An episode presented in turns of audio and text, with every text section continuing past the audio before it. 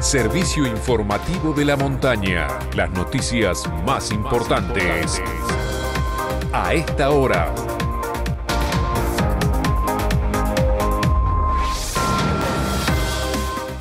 ...11 de la mañana, 12 grados la temperatura en la ciudad de San Martín de los Andes... ...71 el porcentaje de la humedad... ...cielo nublado... Nueva jornada de vacunación en el Club Lácar. Hoy se vacunará a adultos mayores y personas de 50 a 59 años con factores de riesgo en el Club Lácar de nuestra ciudad.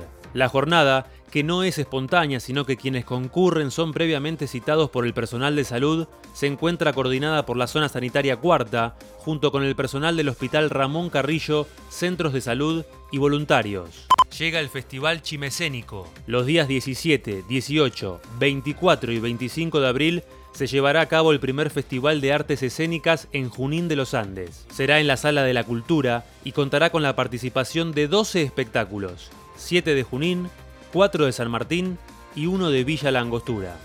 Bisotti en conferencia de prensa. La ministra de Salud dijo hoy que la segunda ola de contagios ya es un hecho y explicó que se necesita bajar la transmisión del virus para quienes tienen más riesgos. Son tres semanas de un esfuerzo más grande para lograr vacunar a quien tiene más riesgo de morir. No estamos en la misma situación que el año pasado.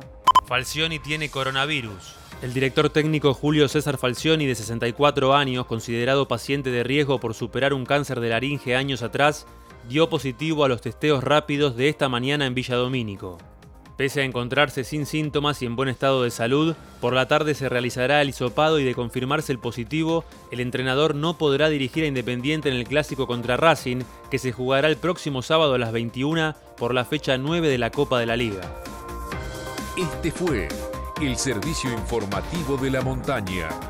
Todas las noticias en una sola radio. Seguí informado en FM de la Montaña y en fmdelamontana.com.ar.